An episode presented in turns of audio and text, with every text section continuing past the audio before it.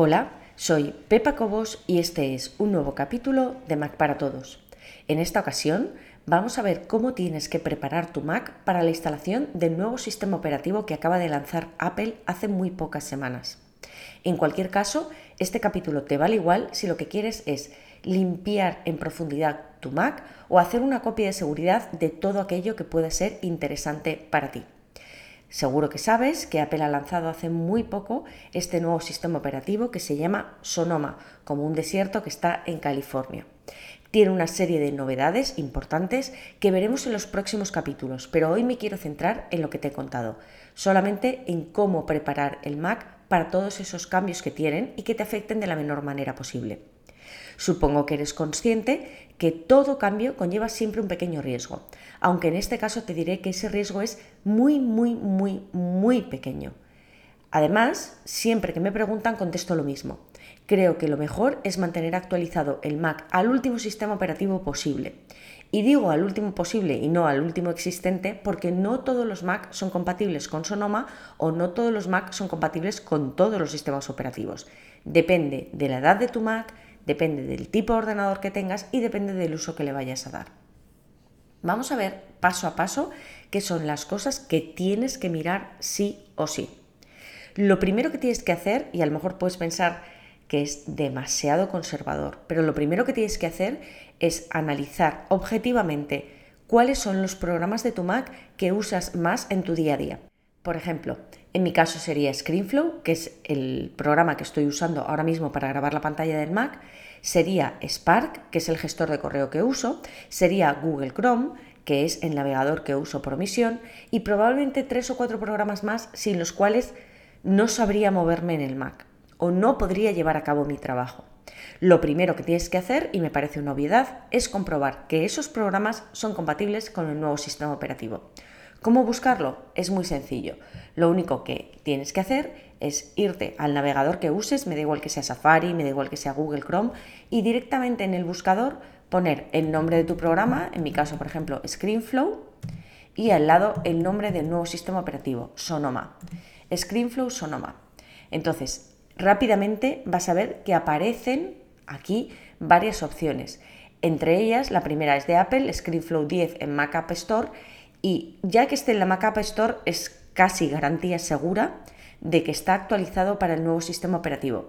Pero en cualquier caso no tienes nada más que empezar a leer todo lo que pone y eh, aquí te dirá si es compatible o no es compatible con eh, el nuevo sistema operativo. Por ejemplo, aquí te dice que es Mac y que requiere Mac OS 10.15.0 o posterior. Mac Sonoma en este caso es, y lo voy a poner porque yo lo tengo actualizado, es Sonoma 14.0.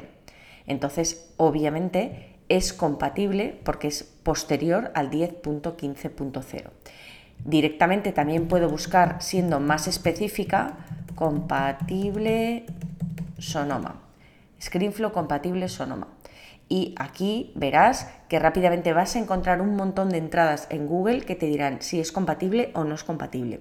Incluso, aunque no encontrarás nada en Google sobre la compatibilidad de un programa en concreto, directamente puedes escribir a los desarrolladores, entrar en su página, mandarles un email y preguntarles si es compatible con Sonoma. Obviamente, no te digo que lo hagas con todos los programas que tengas en el Mac. La gran mayoría, te diré que en mi caso, todos, absolutamente el 100% de los programas que tenía instalados en el Mac han resultado compatibles con Sonoma. No te digo que lo hagas uno a uno, pero sí con aquellos dos o tres sin los que no puedes vivir, porque si resulta que actualizas el Mac al nuevo sistema operativo y luego no funcionan estos programas, te vas a encontrar con un verdadero problema. La segunda cosa que tienes que hacer es pensar que de todo lo que tienes dentro de tu Mac es imprescindible para ti. Y ya no hablo de programas, sino de contenido, ya sea fotografías, ya sea archivos, ya sea carpetas, documentos, cualquier cosa que tengas. Aquí no incluyo aquello que tengas en la nube. En mi caso, por ejemplo, yo tengo Google Drive, que lo tengo aquí, todo lo que tengo en Google Drive está a salvo, porque aunque le pasara algo al ordenador, no está físicamente en este ordenador. Y todo lo que tengas en iCloud Drive, lo mismo. Lo que esté en iCloud Drive está a salvo también. Yo me refiero específicamente a aquello que tengas tanto en el escritorio como en descargas, como en documentos, como en, em, dentro de tu usuario. Son aquellos archivos que no puedes permitirte el lujo de perder. ¿Cómo puedes grabar todo eso? Te diría que hay tres formas fundamentales de poder salvaguardar todos esos documentos. La primera y más obvia es conectar al Mac un pendrive o un disco duro y simplemente arrastrar aquello que quieres guardar. Esto sería algo absolutamente tradicional y manual, pero también funcional. Es decir, no hace falta grandes soluciones para problemas pequeños. Si yo lo que tengo es, por ejemplo, estos tres archivos y los quiero guardar, y pienso, oye, si pasa algo en la instalación del nuevo sistema operativo, no quiero perder estos tres archivos, conecto un pendrive, selecciono mis archivos y los arrastro directamente al pendrive que he conectado al Mac. Si lo que tienes es muchísima más cantidad, en mi caso, por ejemplo, yo puedo decir, oye, pues no, son estas cuatro carpetas y estos tres archivos. Pero si resulta que es muchísimo más, porque dentro de documentos tienes mucho, porque dentro de descargas tienes mucho, porque dentro de fotografías tienes mucho, ojo, si tienes conectado fotos con iCloud Drive, tampoco hace falta que guardes tus fotografías porque estarán todas en iCloud. Estamos hablando única y exclusivamente de aquello que tengas físicamente en tu ordenador. Si tienes mucho más, como te decía, lo ideal es pasar a la solución 2 o a la solución 3. La solución 2 es usar Time Machine. Tenemos publicados más capítulos sobre Time Machine, solamente tienes que buscarlos dentro de Mac para todos. Haces una copia de seguridad con Time Machine y ya puedes tranquilamente actualizar al nuevo sistema operativo. Y la tercera opción sería utilizar uno de los programas de los que ya hemos hablado en algún momento para clonar tu disco duro, como por ejemplo SuperDuper. Como te digo, hay varios programas de los cuales ya hemos hablado en Mac para Todos que te permiten hacer cualquiera de estas acciones, ya sea Time Machine, ya sea Carbon Copy Cloner, ya sea SuperDuper o cualquier otro de los que hemos hablado. No hace falta, como te he dicho antes, que apliques grandes soluciones. A veces solamente con guardar lo imprescindible en un pendrive o en un disco duro externo estamos absolutamente cubiertos. Una vez que has comprobado que tus archivos están a salvo, una vez que has comprobado que los programas en los cuales no puedes vivir van a funcionar bien con Sonoma, también podemos aprovechar para hacer una limpia. Ten en cuenta que si tienes problemas, por ejemplo, el Mac va lento, tarda en abrirse las aplicaciones, cualquier otra cosa rara que hayas notado, la vas a arrastrar al nuevo sistema operativo. Instalar un nuevo sistema operativo no quiere decir en ningún caso que te vas a deshacer de los problemas existentes. Esos problemas están porque hay algo que no está funcionando bien y lo que no está funcionando bien va a seguir sin funcionar bien. ¿Qué puedes hacer también para remediarlo? Por supuesto, y de esto hablaremos en los siguientes capítulos, puedes hacer una instalación limpia del nuevo sistema operativo. Esto quiere decir, borro todo el Mac e instalo desde cero el nuevo sistema operativo.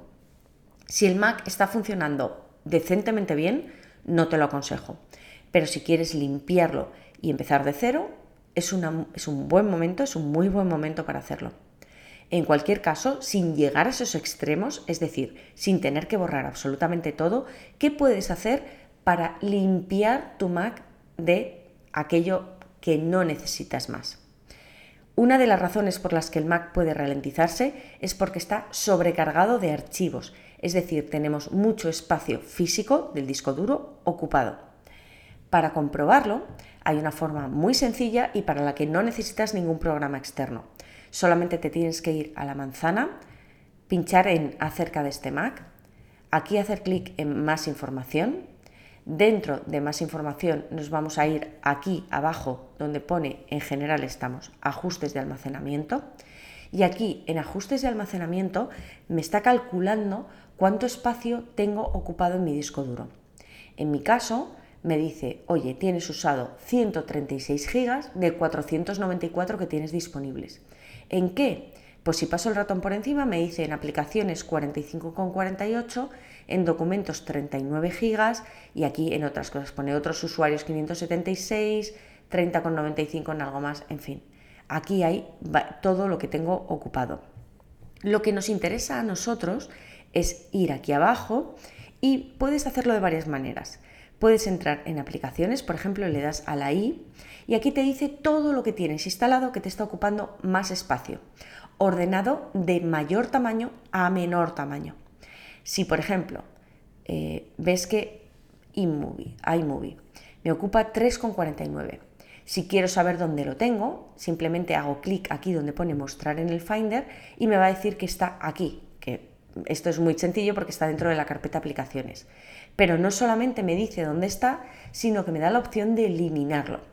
Si en esta lista de aplicaciones tú ves alguna que no te suena de nada, que no utilizas para nada y que te está ocupando mucho sitio, entonces probablemente es el momento de eliminarla. Pero no solamente eso, sino que te puedes ir a documentos, que son 39,26 gigas, darle información y te lo va a ordenar por archivos, en este caso archivos grandes, de mayor a menor. Yo aquí tengo un archivo que se llama Total 464 que me está ocupando 2,15 gigas, que es una barbaridad. Yo sé que esto es una grabación de Mac para todos, de ScreenFlow, que ocupa muchísimo espacio, antes de ser editada y publicada. En cualquier caso, si no sé de qué es, ni para qué vale, ni todo eso, simplemente pincho encima, le digo mostrar en el Finder y me va a decir dónde está y cuánto ocupa y de qué tipo es. También puedo irme directamente aquí a descargas y me va a ordenar las descargas, es decir, la carpeta de descargas por antigüedad. Me va a decir, oye, aquí tienes una carpeta que tiene más de tres meses. Normalmente la carpeta de descargas son cosas rápidas que descargas en un momento determinado y luego puedes borrar. Cuando resulta que tienes una carpeta que tiene más de tres meses en la carpeta de descargas, probablemente es que se te ha olvidado ahí y nunca has vuelto a saber nada. Con lo cual, puedes pinchar aquí, mostrar en el Finder o eliminar puedes pinchar donde pone apps no compatibles y te va a decir incluso si alguna de las aplicaciones que tienes y que vas arrastrando ya no es compatible con el sistema que tienes. Si la app que tienes no es compatible con el sistema instalado, es absurdo pasarla al nuevo sistema operativo. Directamente la eliminamos. Y luego tienes aquí el explorador de archivos. Y el explorador de archivos simplemente es todo lo que hay en el disco duro, ya no está ordenado por archivos grandes, descargas, no, es todo lo que hay en el disco duro te lo voy a ordenar de mayor a menor peso. Por ejemplo, Google Drive ocupa 0. ¿Por qué? Porque está todo en la nube. Dropbox ocupa 0. ¿Por qué? Porque está todo en la nube. En cambio, mi escritorio pesa 31,61 gigas. Las descargas 6,38. Calibre 502 megas. Entonces, todo esto aquí es donde podemos explorar y ver exactamente qué es lo que nos está ocupando más espacio dentro de nuestro disco.